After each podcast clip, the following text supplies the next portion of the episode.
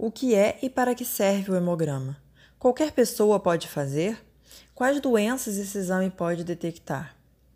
Você ou algum familiar já deve ter ido algumas vezes ao médico, independente da especialidade, e ele, ao final da consulta, solicitou um simples exame de sangue, o hemograma.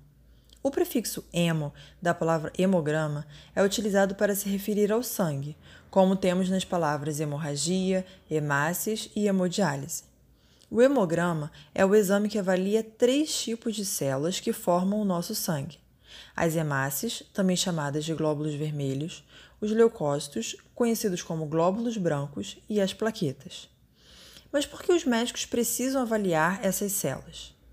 As hemácias têm a função de transportar o gás oxigênio no nosso sangue. Os leucócitos são as células que atuam na defesa do nosso organismo, ou seja, no sistema imunológico. E as plaquetas controlam a coagulação do sangue, impedindo que hemorragias ocorram. Avaliando a quantidade de cada uma dessas células, o médico pode comparar com o valor de referência que sempre está presente no seu exame de sangue. Esse valor de referência é aquele considerado ideal para um organismo saudável. Então, ao comparar com os valores achados no seu sangue, o médico consegue saber se tudo está em equilíbrio para um bom funcionamento do seu organismo dentro da sua faixa etária. E o que é um bom funcionamento do seu organismo? Você consegue imaginar que o transporte de oxigênio pelo corpo é de extrema importância para a nossa sobrevivência e produção de energia?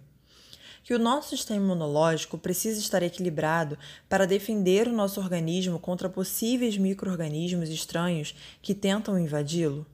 Que não podemos perder muito sangue a ponto de termos uma hemorragia sem controle, fazendo perder muito sangue? Logo, se aquelas células responsáveis por tudo isso não estiverem dentro do valor de referência, essas funções começam a ficar comprometidas, interferindo no bom funcionamento do nosso organismo. Assim, interpretando um hemograma, o médico consegue dar o diagnóstico para algumas doenças. Por exemplo, a baixa quantidade de hemácias indica uma anemia. A redução da quantidade de plaquetas indica distúrbios de coagulação sangramento excessivo. O aumento dos leucócitos pode indicar a ocorrência de infecções por bactérias, vírus ou vermes, e até mesmo a ocorrência de um processo alérgico. Vale lembrar que a interpretação e diagnóstico do seu hemograma deve ser feita sempre pelo seu médico. Gostou da história?